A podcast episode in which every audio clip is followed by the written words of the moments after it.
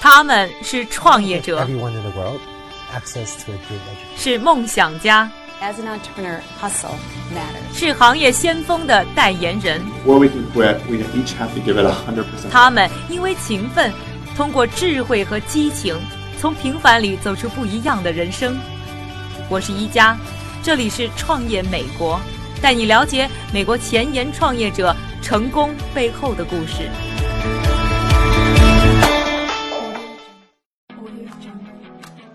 欢迎收听《创业美国》，我是一加。我们的节目将从创业出发，带大家一起去看一看中国以外的世界在往哪个方向走，海外的年轻人们又在用什么样的步伐追求着各自的梦想。上一集的节目呢，我们就开始关注呢医疗健保行业，说到了一家公司 Gary Joy 想让独居老人不再孤独。今天我们的节目呢，还将继续呢关注医疗健保行业。不过呢，要说一说啊，创新公司是如何从小细节解决大问题的。大家呢生病的时候呢都会吃药，但是呢，我不知道大家有没有想过呢，药的疗效以及价格之外，按不按时吃药，对于那药的效果也是有影响的。这里呢，和大家分享一份啊，我最近看到的报告。这份报告啊，可真是让我吓了一跳。我没有想到呢，在美国，每年因为不按时吃药过早死亡的案例竟然高达十二点五万例。那我们今天要介绍的这家公司呢，The Here Tech，就是看到了这个大家没有意识到的大问题，发明了一个智能药瓶。到底他们有什么样的故事呢？首先来听一听创始人 Justin 他眼中的这个问题到底有多大。我们要解决的是药物依从性低的问题，意思就是鼓励患者按照正确的用药规则服药。它可能是现今医疗领域最大的问题之一。仅仅在美国，每年因为药物依从性低，就增加了大约三千亿美元的医疗开支，同时给大量的医疗机构造成总共大约一千亿美元的利润损失。说到呢医疗行业的各种趋势和数据啊，这是可以说是侃侃而谈。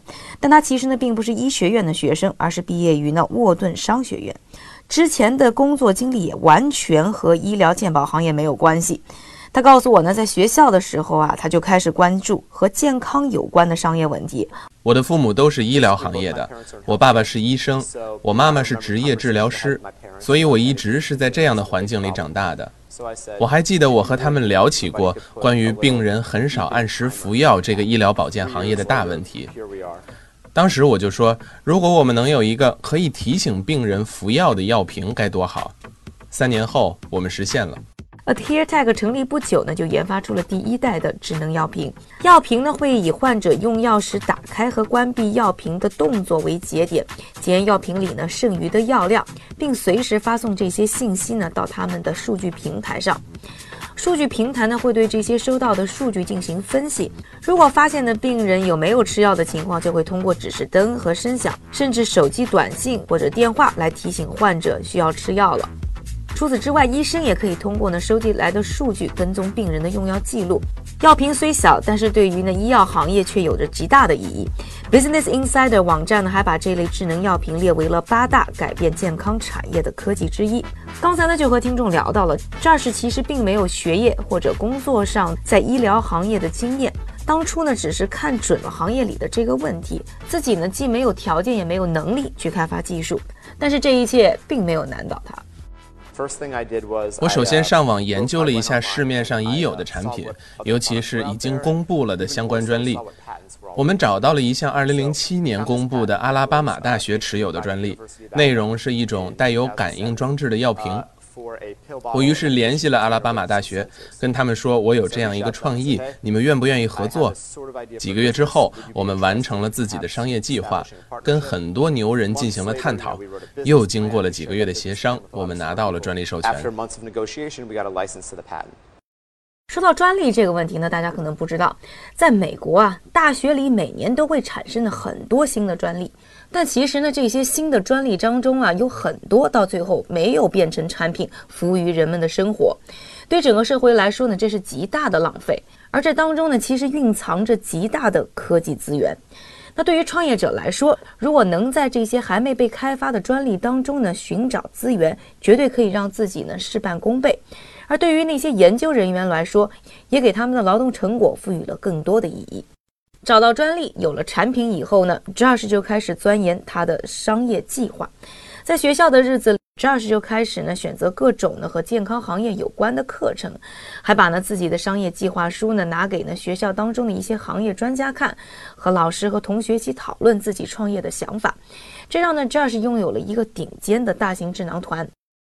A lot of these classes you can write business plans. 一方面，学校有很多教学资源；另外呢，沃顿商学院也有很多商业资源，他们愿意为企业提供资金和场地的支持。学校还拥有强大的校友资源，我们也因此有幸跟很多大公司的管理者当面介绍我们的产品。因为有了这几方面的准备。这要是从沃顿毕业的时候，已经是一手拿着技术专利，一手拿着商业计划书，准备好了全身心的投入创业。这个时候，他倒没有选择要单枪匹马独干，而是呢加入了一家专注于健保行业的企业孵化器 Blueprint Health，已经呢孵化了约六十个公司，还被 Fast Company 杂志评为十大健康行业最有创新性的公司。而就是通过加入 Blueprint Health，Adhere Tech 一方面获得了更多的资金，同时也获得了进入行业的捷径。我们当时申请了几个不同的孵化器，Blueprint 是我们加入的第一个。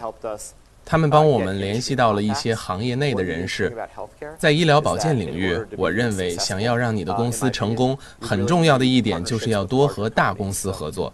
在这一点上，医疗孵化器就非常有帮助。在孵化器里，你不但可以和专业人士探讨和修正你的想法，同时还能借助他们的关系网联系到对的人，他们甚至还有可能会愿意采用你的这项技术。所以我们当时就以这样的方式发展了公司的人脉。Adhere Tag 从起步开始呢，就没有直接瞄准了普通消费者，而是通过呢 B to B 的方式瞄准医疗机构进行发展。我还采访了 Blueprint Health 的执行主管 Doc Hayes，他和我解释了美国医药行业的一些呢特殊性。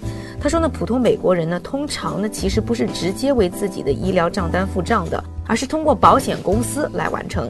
这就意味着创业者必须要搞清楚整个报销的过程是怎样操作的，付款的流程是如何完成的，行业里面哪些利益方有经济利益来驱动，去关注患者的医疗护理和疗效。Adhere Tech 呢，也是在充分了解了整个行业的运转模式以后呢，才决定专注于把产品直接卖给保险公司、药厂和大的医院。很多医疗行业企业认为，患者其实并不是最主要的消费方。纵观整个产业链条，你会想，患者康复之后，究竟谁是获利者呢？患者当然是获益的，他们得到的好处最明显。但是其实他们的花费并不是太多。而你要去到这些医疗企业，让他们知道企业也能从中获益，提高利润、节约成本，瞄准他们，这就是我们的策略。所以我们的盈利模式是和医药公司直接合作，这些公司研制药物，同时附带着把我们的产品免费提供给用药的患者。其实我们也一直希望消费者能够免费得到我们的产品，因为我们的最终目标一直都是让药品普及的越多越好。那么，通过医疗公司，我们可以看到更高的利润以及更好的患者体验。这条路非常成功，企业对这项技术的迅速接纳是我们始料未及的。所以，这里边蕴藏着巨大的市场需求。虽然呢，已经有越来越多的保险公司、药厂和大的医院开始使用 Adhere Tech 的药瓶，但是应该说呢，这种药瓶的使用还没有非常的广泛。这些机构在使用 Adhere Tech 药瓶的时候，都是针对那些患有癌症等重症病人，而且呢，装着的药物呢，也都是呢至少上百美金一颗的贵重药物。而 Adhere Tech 药瓶还没有普及化呢，就牵涉到它的成本的问题。在采访 Josh 的时候呢，我们也聊到了成本这个话题，他倒是没有给我一个直接的答案，但是听得出来，它并不便宜。So it's not cheap. I mean. 价格不算便宜，因为制作这样一个药瓶基本上就和生产一部手机一样，而且你还需要支付流量费用。我们在设计产品的时候面临着两种选择：要么走低价路线，但是使用体验不会太好；要么就是把质量提高，但是价格也会相应的比较昂贵。我们最终选择了后者。刚才呢，和大家介绍了 The Here Tag 这家公司和他们生产的智能药瓶。那不按时吃药这个问题在中国是不是存在呢？今天我们的节目啊，首先请来了上海嘉定中心医院呼吸内科主任涂春玲医生来和我们聊聊这个话题。涂医生你好，根据您的行业经验，您觉得病人不按时吃药的现象常见吗？不按时吃药的情况呢比较常见。那么我看呢有三方面的原因啊，有些人呢他工作比较忙，他可能会疏忽了、漏了，这是一种情况。还有一种情况呢，就是这老年人啊，他他有时候就吃了以后呢忘了。还有一种情况呢是，有些病人呢害怕药物的不良反应，所以说他是故意的来减少呃剂量呀、减少次数啊，这种情况也有的。所以大概有这么三种情况。嗯，哎，那我不知道从你们医生的角度看的话，如果不按时吃药，会有什么影响或者会有什么后果吗？哦，那肯定影响很大的。呃，比如说。高血压是一个常见的毛病。嗯。那么高血压病人呢，每天都要规律用药。嗯。因为要把血压呢控制在一个正常的范围内。嗯。如果说你不规律用药的话呢，他血压可能就会高的很多，很多了以后呢，就会引起脑出血啊、脑梗塞啊。那这样的话呢，他可能会偏瘫，就是一侧肢体不好动，或者一个肢体不好动，或者呢，他出现那个意识障碍。那这样的话呢？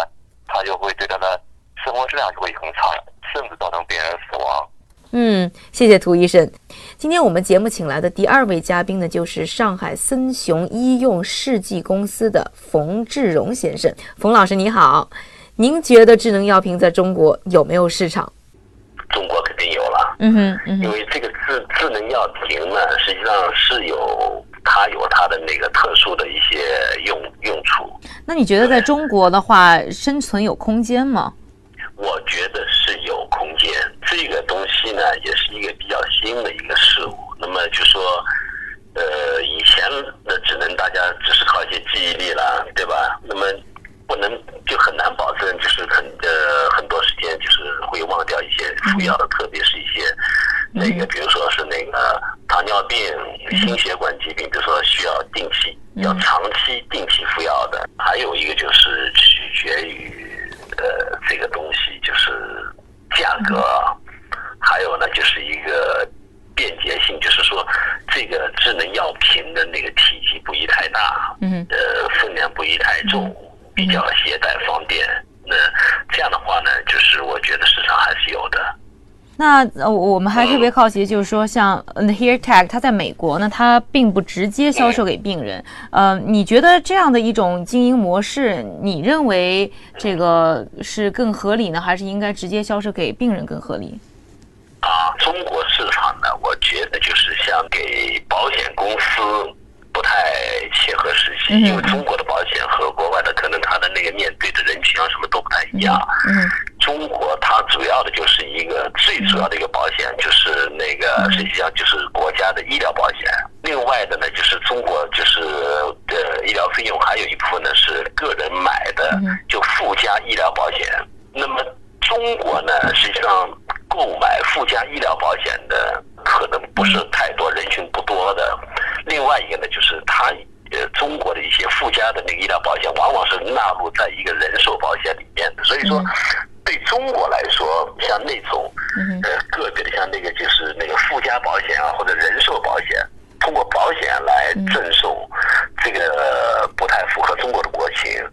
那么就说通过药厂，我认为这个有这种可能性，特别是一些就是这些药往往是那个需要长期服用的，可能要很长时间服用的。那这些药厂，我认为它。